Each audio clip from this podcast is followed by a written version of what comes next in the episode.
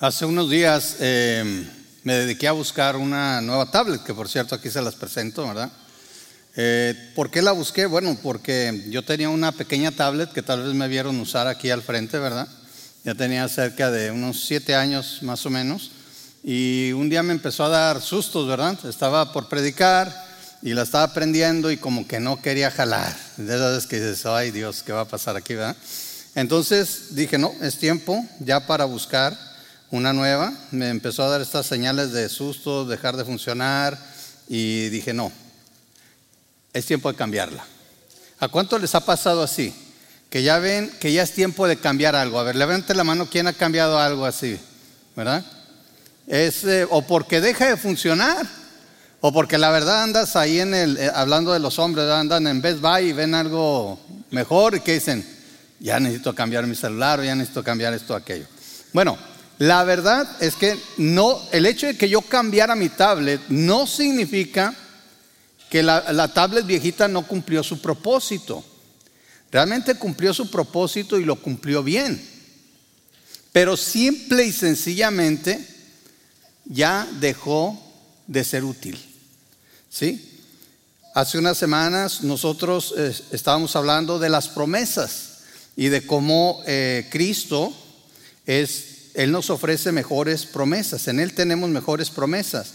Hoy vamos a estar viendo eh, de que Cristo, en el sumo sacerdote, también nos ofrece un mejor pacto.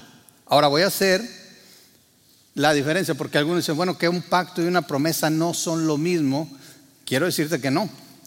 Una promesa, bíblicamente hablando, cuando hablamos de algo que esperamos, una esperanza, una promesa que Dios nos da, es algo que estamos realmente nada más esperando su cumplimiento. Por eso se llama la esperanza, algo que esperamos que venga, ¿verdad? Dios prometió y porque Él es fiel, sabemos que va a cumplir. Nosotros simplemente estamos esperando, por eso decimos que tenemos esperanza.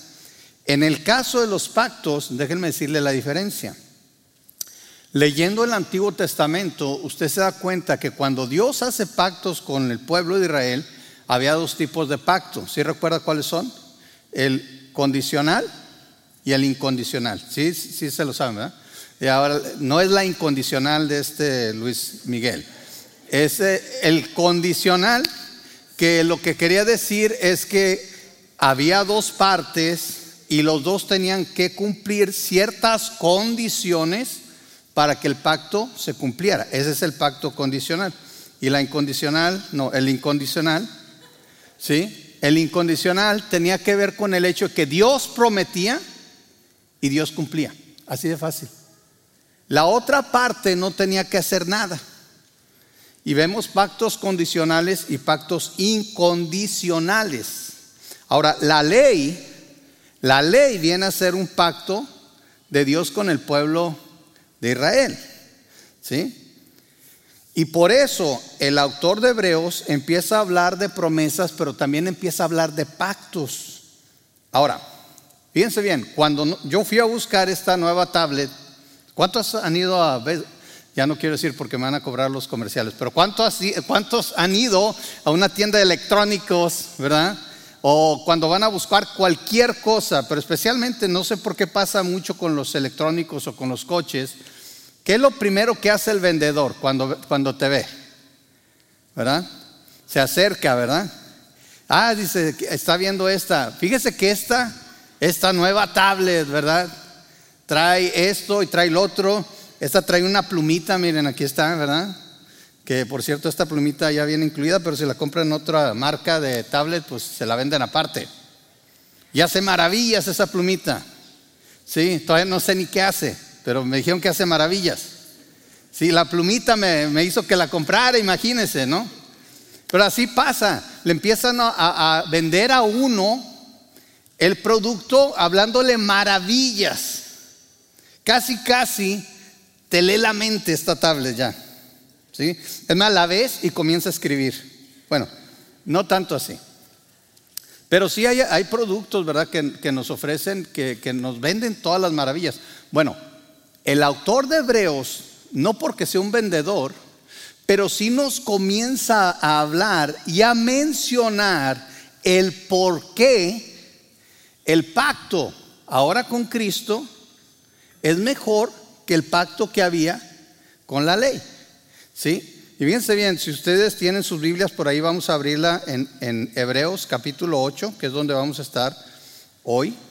Y vamos a ver que el primer punto del cual habla el autor de Hebreos es que este nuevo pacto tiene un mejor sacerdote. Y ya hablamos de eso, ¿verdad?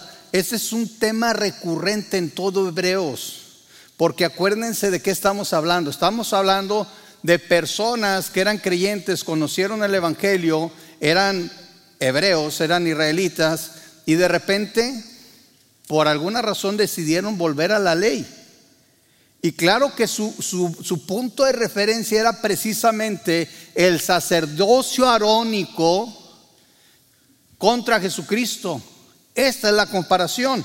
Y mire, Hebreos 8 del 1 al 3, vamos a leerlo por favor. Voy a leer de la nueva traducción viviente. Dice, el punto principal es el siguiente. Y ya, ya hablamos el, el capítulo anterior de todo lo que es el sacerdocio de Melquisedec y todo eso. Fíjense lo que dice Hebreos. Tenemos un sumo sacerdote quien se sentó en el lugar de honor a la derecha del trono del Dios majestuoso en el cielo.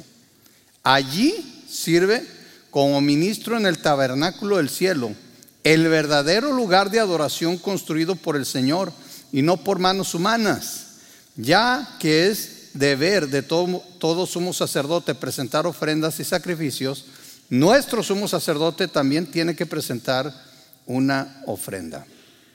Estaba yo buscando lo que es este, los sacerdotes y me encontré por ahí una imagen de lo que es eh, el sacerdocio.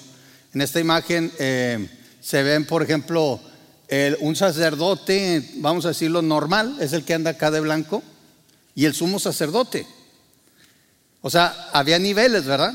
Como decimos, hasta en el suelo hay niveles, ¿verdad? O sea, entonces, igual, en el sacerdocio había niveles. Tenemos el sacerdote y el sumo sacerdote.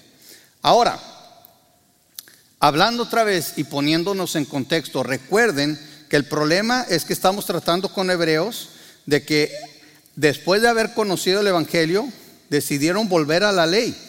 Pero también había hebreos que estaban todavía siguiendo el cristianismo, pero estaban siendo tentados a volver a la ley.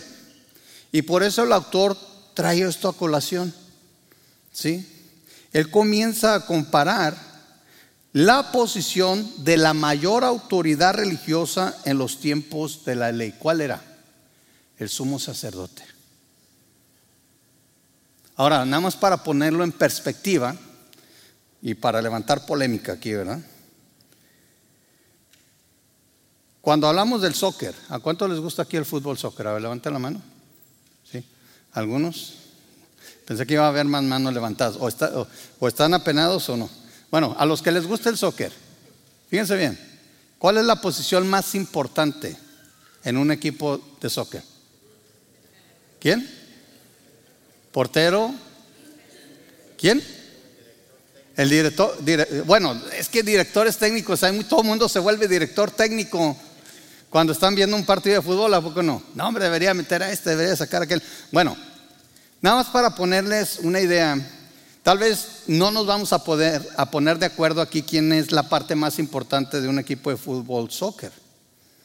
Pero era obvio para todo judío, era obvio para todo judío que el sacerdote de mayor nivel, el más importante, el de mayor relevancia, era el sumo sacerdote.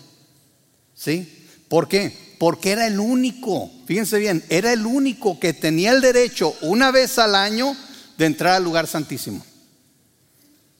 ¿Sí? Ahora, cuando yo era niño, yo aprendí que el elemento más importante en un juego de fútbol es el balón de fútbol, ¿verdad? Porque ¿qué pasa cuando se enoja el niño que es el dueño del balón de fútbol y se va y se lleva el balón? Se acabó el partido, a volver a las canicas. Bueno, Mire, ya dejando, dejando el, pasado, ¿verdad?, de los niños, nosotros tenemos que entender la posición Fíjense lo que hace el autor de Hebreos. Dice, ¿quién es, ¿quién es el más importante en el sistema de sacrificios arónico? El sumo sacerdote. ¿A dónde fue que pudo llegar solamente el sumo sacerdote? Lo más lejos que pudo llegar, lo más cerca de Dios que pudo llegar fue el lugar santísimo. Y si usted ve una copia del, tabernáculo, se va a dar cuenta que era un cuartito chiquito, ¿sí? Sin nada, no tenía ni ventanas. Y lo único que había ahí era precisamente el arca. Si la ve por ahí, ¿verdad? El arca que simbolizaba el pacto de Dios con el pueblo de Israel. Ahora, ¿dónde está Cristo? Según, según esta cita, ¿dónde está Cristo? Fíjense bien, Cristo está sentado en el lugar de honor, a la derecha del trono del Dios majestuoso en el cielo. Un sacerdote, de acuerdo al orden de la ley, solamente podía llegar a un cuarto donde estaba un arca importante. Pero Cristo, ¿sí? Es el sumo sacerdote que está en la presencia de Dios, sentado en el lugar de honor, a un lado de Dios Padre. Dígame qué otro lugar es más cerca que eso de la gloria de Dios. Dígame cuál otro hay. ¿Y sabe qué está haciendo Él? Él está ahí intercediendo por nosotros. Por todo creyente. ¿No le da alegría eso? Amén. Sí, amén. Mientras el sumo sacerdote terrenal, fíjese, literalmente arriesgaba la vida para poder entrar al lugar santísimo, porque sabía que él tenía que ofrecer primeros sacrificios por él. Y sabe que si la regaba, se le olvidaba un pecado, lo que sea, entraba y sabe que, ya le he mencionado esto, le amarraban una cuerda, eso lo, menciona la ley, le amarraban una cuerda al pie por si moría dentro, más llevaba unas campanitas, se oía tilín, tilín, tilín, iba caminando, y si, oye, ya no siguió tilín, tilín, ¿qué hacemos? ¿Lo jalamos? ¿No? ¿Y qué tal si se le atoró la sandalia por ahí? No, lo jalaban si es que moría. Entonces, el sumo sacerdote terrenal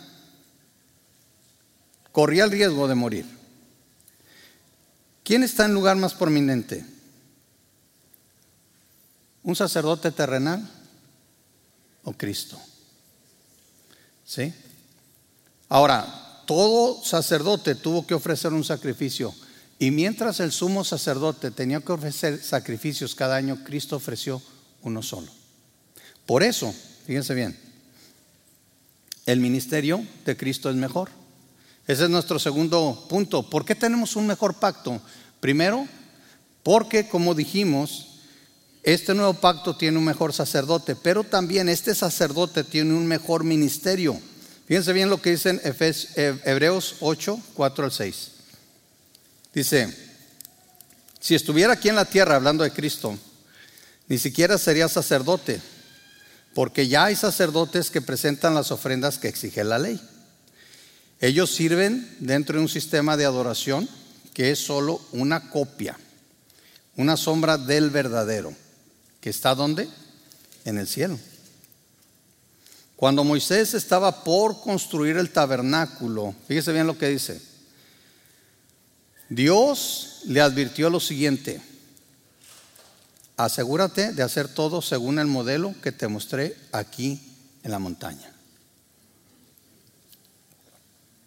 Pero ahora Jesús, nuestro sumo sacerdote, se le ha dado un ministerio que es muy superior al sacerdocio antiguo, porque Él es el mediador a nuestro favor de un mejor pacto con Dios basado en mejores promesas.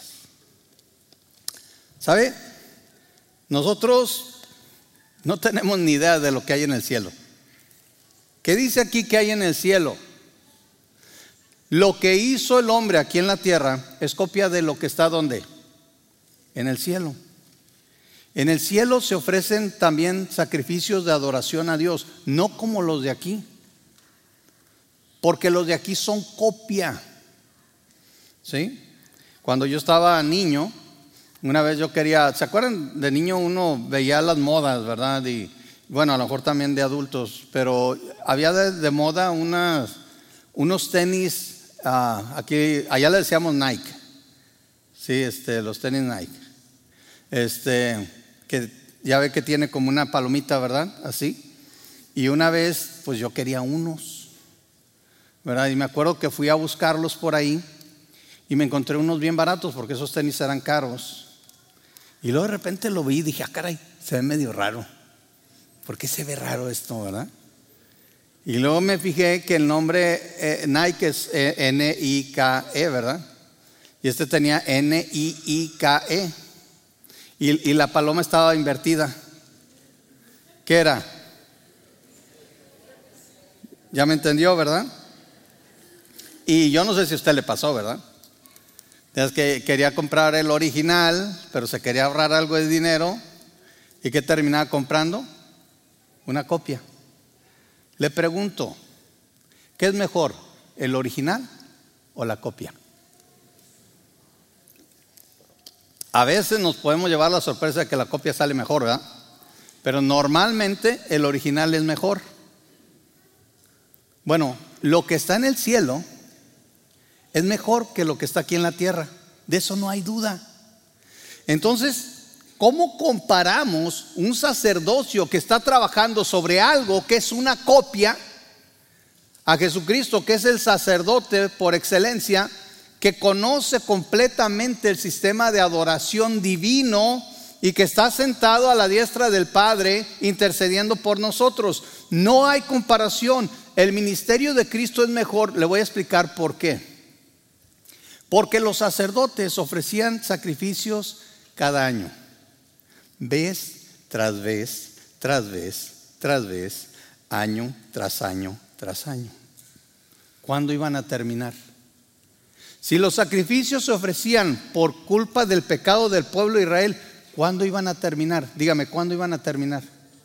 Nunca. ¿Puede el hombre dejar de pecar? No. Los sacrificios iban a continuar por siempre hasta que Cristo, hasta que Dios destruyera este planeta y nos llevara a todos a su gloria. Sin embargo, el, ministerio de Cristo, fíjese bien, fue un solo sacrificio, uno solo. Y ahora a lo único que se dedica Él es a interceder por nosotros, recordándole al Padre que Él ya pagó por nuestros pecados. Cuando Satanás viene y nos acusa, cuando Satanás viene delante del Padre y nos acusa y dice, mira, mira, el que se dice tu hijo, mira lo que anda haciendo. ¿Qué dice Jesús? Espérate. ¿Sí? La está regando. Bueno, no creo que así hable Jesús, pero vamos a ponerlo en contexto. El mexicano diría, la está regando. ¿Sí? Pero yo ya pagué por esos pecados. ¿Y sabes qué? Porque me ama, se va a arrepentir. Le dejé al consolador, al Espíritu Santo, para que hable a su vida. Y le dejé la palabra que lo va a instruir, lo va a corregir y lo va a equipar. Primero, para que ya no vuelva a hacer eso. Y segundo, para que te sirva fielmente, Padre. Qué hermoso, ¿no? ¿Y quién puede refutar a Cristo? Dígame, ¿quién puede refutar? ¿Sabe qué hace Satanás? Satanás se va. Porque viendo la sangre preciosa de nuestro Señor Jesucristo derramada una sola vez y para siempre, Él no tiene cómo acusarnos. Él está vencido y Él lo sabe. Él está dando patadas de ahogado, como decimos. ¿Sí? Porque Cristo en la cruz venció la muerte, venció a Satanás y venció a todos. Y Él ahora está sentado a la diestra del Padre diciéndote, ¿sabes qué, hijo? Tú eres limpio delante de mí. ¿Sí? Qué hermoso. ¿Pudiera haber hecho esto el ministerio de los sacerdotes de, de la ley? No no podían ni justificar solo sus propios pecados. Imagínense, podrían justificar los nuestros. No, gracias a Dios que ese ministerio terminó. El ministerio de Cristo es mejor. Mire, el ministerio de la ley el pacto de la ley y de los sacrificios nunca trajo salvación. Nunca proveyó libertad. La ley realmente solo sirve para mostrar nuestra perversidad y nuestra esclavitud al pecado. La fe demostrada por la obediencia al ofrecer los sacrificios por el pecado, como Dios lo pedía, era lo que justificaba realmente una persona delante de Dios. Y era justificada en los méritos futuros del sacrificio de nuestro Señor Jesucristo. Ni siquiera era por los sacrificios. Los sacrificios cubrían. El tema con los sacrificios era la obediencia. Si a esto le agregamos que todo sacerdote terrenal hacía todo lo que hacía era solo una copia de lo verdadero del templo que está arriba, entonces realmente no hay comparación. ¿Saben? No tenemos idea de lo que hay en el cielo. No tenemos idea, pero sabemos lo que Cristo hace allá por nosotros. Así que aunque no sepas exactamente, ¿cómo que hay un templo en el cielo? ¿Cómo que hay sacrificio? Ey, ese no es el punto. El punto es que Cristo está allá intercediendo por ti. Amén. ¿Te importa eso? ¿Le das gloria a Dios por eso? Entonces estemos contentos con eso. Ese es el ministerio de nuestro Señor Jesucristo. Ahora, todo esto resulta en un mejor pacto. ¿Sí? Vamos a ver por qué resulta en un mejor pacto. Fíjate bien, vamos a dividir los versículos 7 al 13 en varias secciones. Dice aquí, primero, el primer pacto no era perfecto. Lo dice el versículo 7. Dice, si el primer pacto no hubiera tenido defectos, no habría sido necesario reemplazarlo con un segundo pacto. Quiero notar lo siguiente. ¿Dios hace algo imperfecto? No. Entonces, ¿dónde estuvo la imperfección de este pacto? Porque nos está diciendo que el primer pacto no fue perfecto, ¿verdad? Eso es lo que dice. La Biblia no se contradice. Pero acuérdate, un pacto incluía que dos partes. ¿Sí? Entonces la parte que Dios trajo era perfecta. Pero como siempre, donde incluimos al ser humano, siempre hay cosas, ¿sí o no? Siempre hay. Está como decía una maestra de, de, primaria, decía, a mí me encanta ser maestra de primaria si no fuera por los niños. Y te quedas, ¿cómo? O sea, ¿Sí? Donde incluimos al ser humano, lo perfecto pierde su perfección. Pero fíjate bien lo que dice, y eso lo vemos en los siguientes versículos, versículos 8 y 9. Pero cuando Dios encontró defectos, ¿dónde dice? En el pueblo. Pero cuando Dios encontró defectos en el pueblo, ¿sí? no en lo que Él hizo, dijo, se acerca el día, dice el Señor, en que haré un nuevo pacto con el pueblo de Israel y de Judá. Este pacto no será como el que hice con sus antepasados cuando los tomé de la mano y los saqué de la tierra de Egipto. Ellos no permanecieron fieles a mi pacto, por eso les di la espalda. ¿Sí lo ven? ¿Dónde estuvo el defecto? Acuérdense, pacto incluye dos personas. Dios estaba haciendo su parte, pero ¿quién falló? El hombre el pueblo de Israel falló. ¿Sí? Entonces, ¿qué pasó? Dijo Dios, si esto sigue así, no hay esperanza. No hay esperanza. ¿Te acuerdas cuando en tu vida no había esperanza? ¿Te acuerdas cuando vivías bajo el pecado? Bajo tu carne, bajo tus propios tus propias reglas, tu propio pensamiento y no había futuro. Imagínate lo mismo aquí. Porque nosotros no podemos traer nada bueno a la mesa. El único que trae algo bueno siempre es Dios. Recuerda que el pacto requiere un mínimo de dos partes y aquí nos dice que la parte del pueblo de Dios eh, era la que tenía los defectos. No fue la parte de Dios, sino la parte que el pueblo no pudo cumplir. Fíjese bien, la parte de la ley era mostrarle el pecado al hombre. Esa era la parte. Dios dio la ley para mostrarle al pecado al hombre. ¿Tuvo éxito Dios o no? Además, todavía, si usted lee la ley, ¿qué va a encontrar? ¿Que es bueno o que es malo? ¿Cuántos de nosotros pecamos contra Dios? ¿Sí? Levante la mano. ¿Cuántos? Yo, yo levanto la mano primero. Yo estoy en la carne todavía, soy creyente, soy salvo por la fe en Cristo Jesús, no quiero pecar, pero yo peco contra Dios. ¿Sí? Por eso gracias a Dios por el, ministerio de nuestro Señor Jesucristo, que intercede por mí. ¿Sí? Pero fíjese bien, el pueblo, el pueblo de Israel, cuando pecaba y llevaba los sacrificios, ¿sí? comenzó a llevar sacrificios que no cumplían con los estándares de Dios. Nosotros a veces queremos agradar a Dios bajo nuestros estándares. Por eso le, pregunté, ¿se acuerda cuando no tenía Dios? Porque sabes qué tratabas de hacer? Tú tratabas de vivir tu vida y querías que Dios la aceptara. Tú tratabas de dar tus sacrificios y querías que Dios te los aceptara. Tú querías vivir bajo tus reglas, bajo tus normas y querías bajar a Dios a ese nivel. Pero dice Dios, no. Y eso fue lo mismo que trató de hacer el pueblo de Israel. Ah, ¿quieres sacrificios? Pues aquí está. ¿Y qué decía Dios? Yo no quiero los, los sacrificios con sus piernitas rotas. Tienen que ser de un año. Dios puso los estándares y el pueblo de Israel no los cumplió. Si ves la falla? Y también sabes qué? Esto se supone que era en base a la obediencia y al temor de Dios. Y el pueblo lo empezó a hacer por religiosidad por cumplir nada más.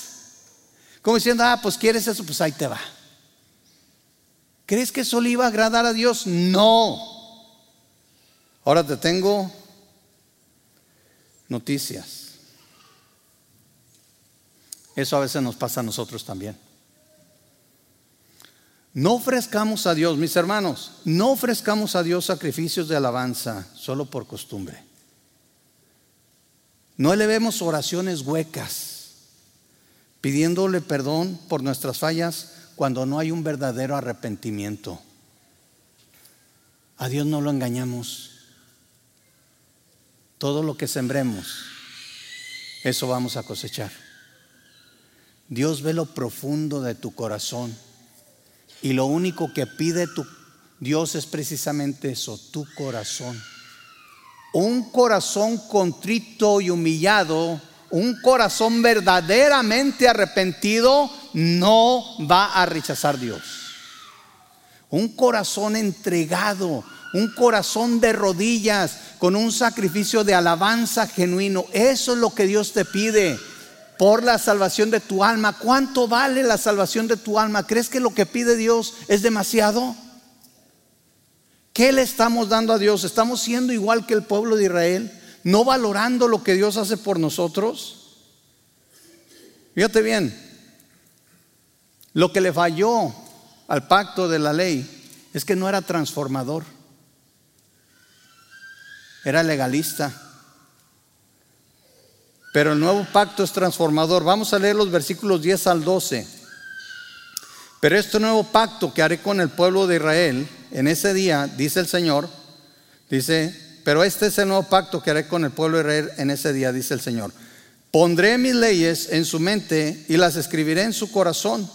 Yo seré su Dios y ellos serán mi pueblo. Y no habrá necesidad de enseñar a sus vecinos, ni habrá necesidad de enseñar a sus parientes diciendo, deberías conocer al Señor, pues todos ya me conocerán, desde el más pequeño hasta el más grande.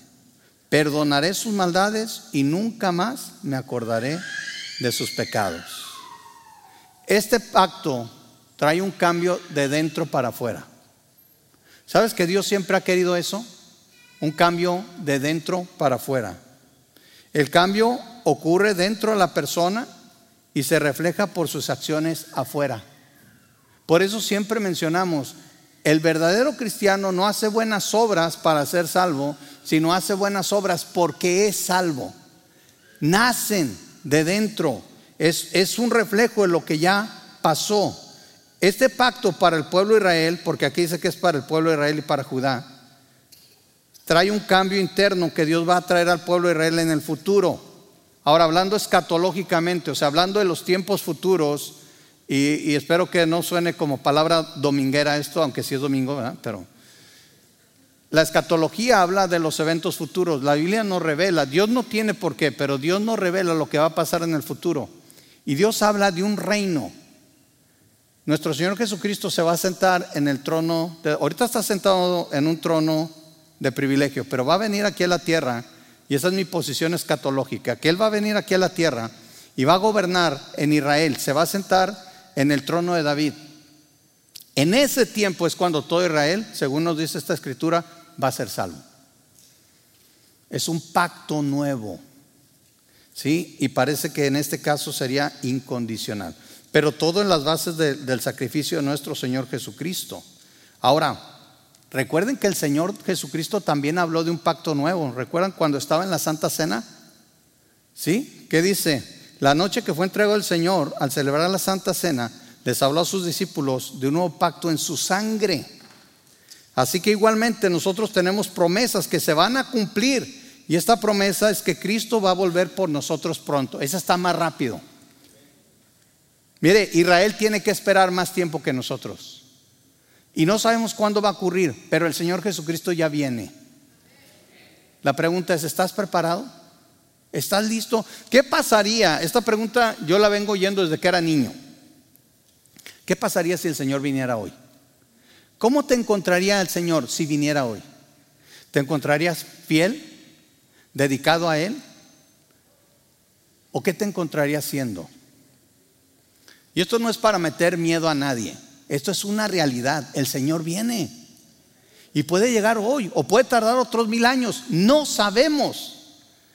Pero hay varias parábolas que nos hablan precisamente de que debemos de estar vigilantes, de que debemos de estar esperando. ¿Se acuerdan la parábola de las vírgenes?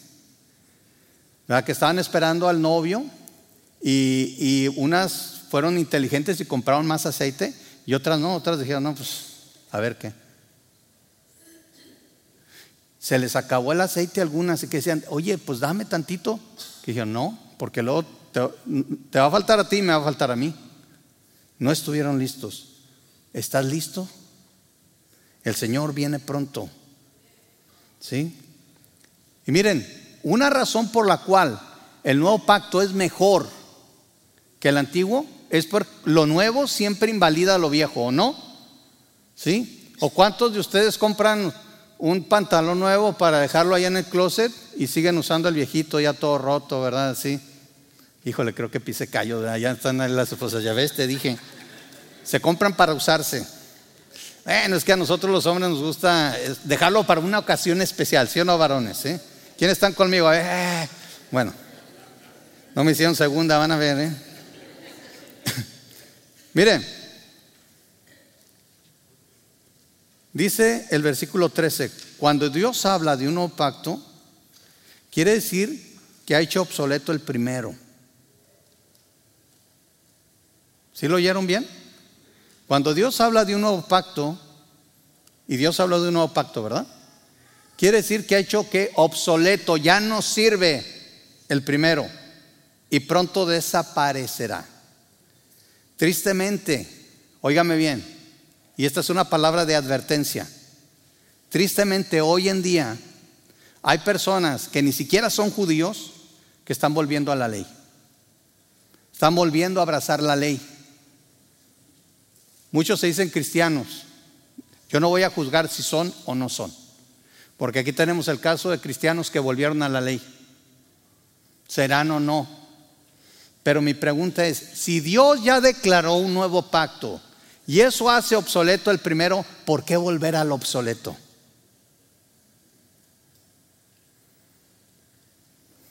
Como que no suena coherente, ¿verdad? No suena.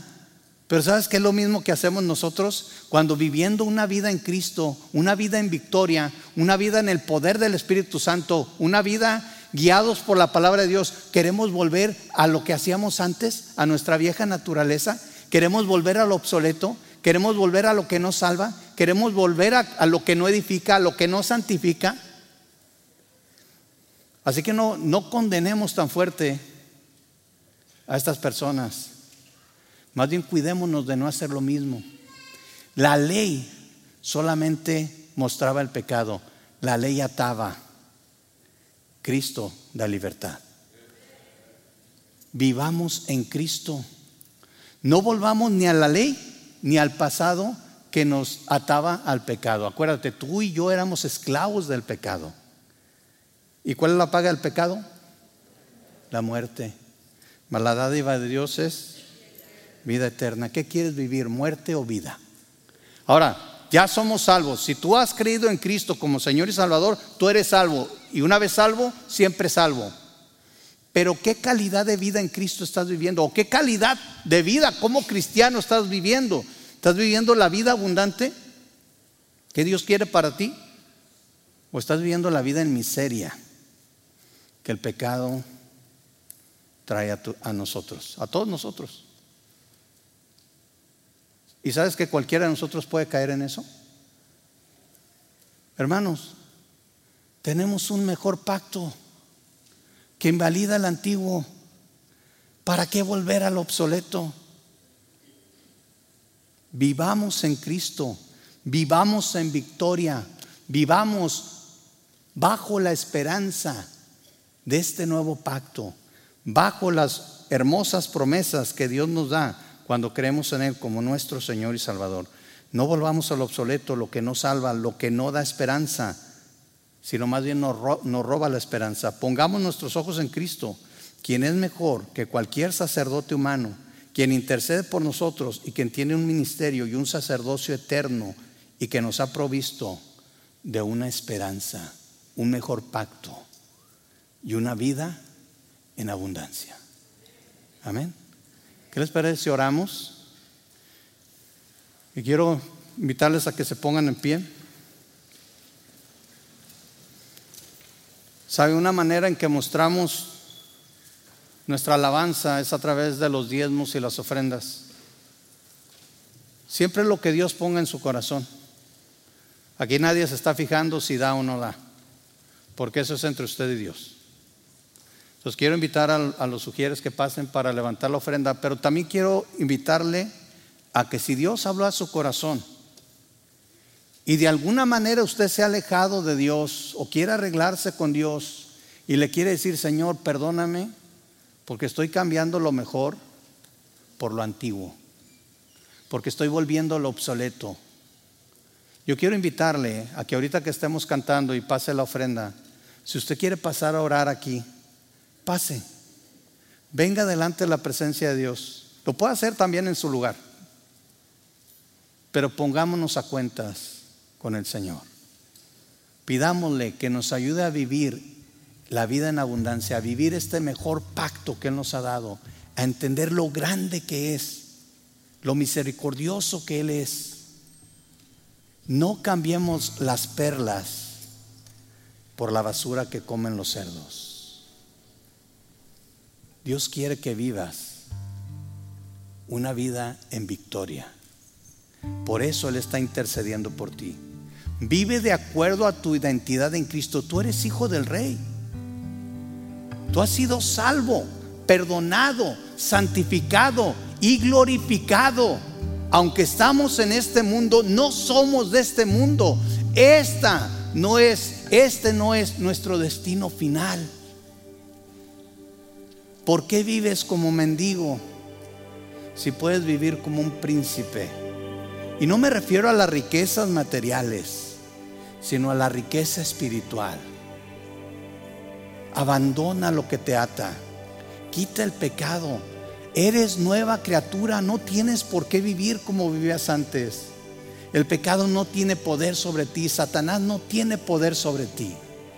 Dios es el que te da el poder a ti para que puedas resistir al diablo y el diablo huya de ti. Imagínate. A veces hablan de pelear con Satanás. Nosotros no tenemos que pelear con Satanás. ¿Te acuerdas lo que cantamos? La batalla es del Señor. Y Él ya la ganó. La Biblia nos invita a resistir al diablo y sabes que Él va a huir de nosotros. Sí, Él anda como león rugiente, no te descuides. Pero una vez que tú te paras firme con toda la armadura de Dios, esto quiere decir en tu comunión con Dios, Satanás no tiene chance. Tuya es la victoria en Cristo, en el mejor pacto, con el mejor sacerdote, con el único sacrificio que trajo salvación, esperanza y vida eterna. Vamos a orar. Señor, te agradecemos tanto por todo lo que haces por nosotros. no solo por tu muerte en la cruz, sino también por tu ministerio ahora intercediendo por nosotros. Señor, ayúdanos a entender lo que nos has dado, a valorar lo que nos has dado, esta nueva vida, esta nueva esperanza, este nuevo ministerio que tienes intercediendo por nosotros, Dios. Y permítenos también adorarte a través de las ofrendas, a través de los diezmos. Y también, Señor, si necesitamos venir delante de ti y pedirte perdón, ayúdanos a arrepentirnos. Que tu Espíritu Santo obre en nuestras vidas, en nuestros corazones, para pedirte perdón con un corazón realmente arrepentido. Y si no hay nada que tengamos que pedir perdón, ayúdanos a vivir todos los días en victoria, Señor. Ayúdanos a mantenernos firmes en el poder de tu Espíritu Santo, en la guía de tu palabra y en la esperanza de que un día volverás. Ayúdanos a estar listos. Te lo pedimos en nombre de nuestro Señor Jesucristo. Amén.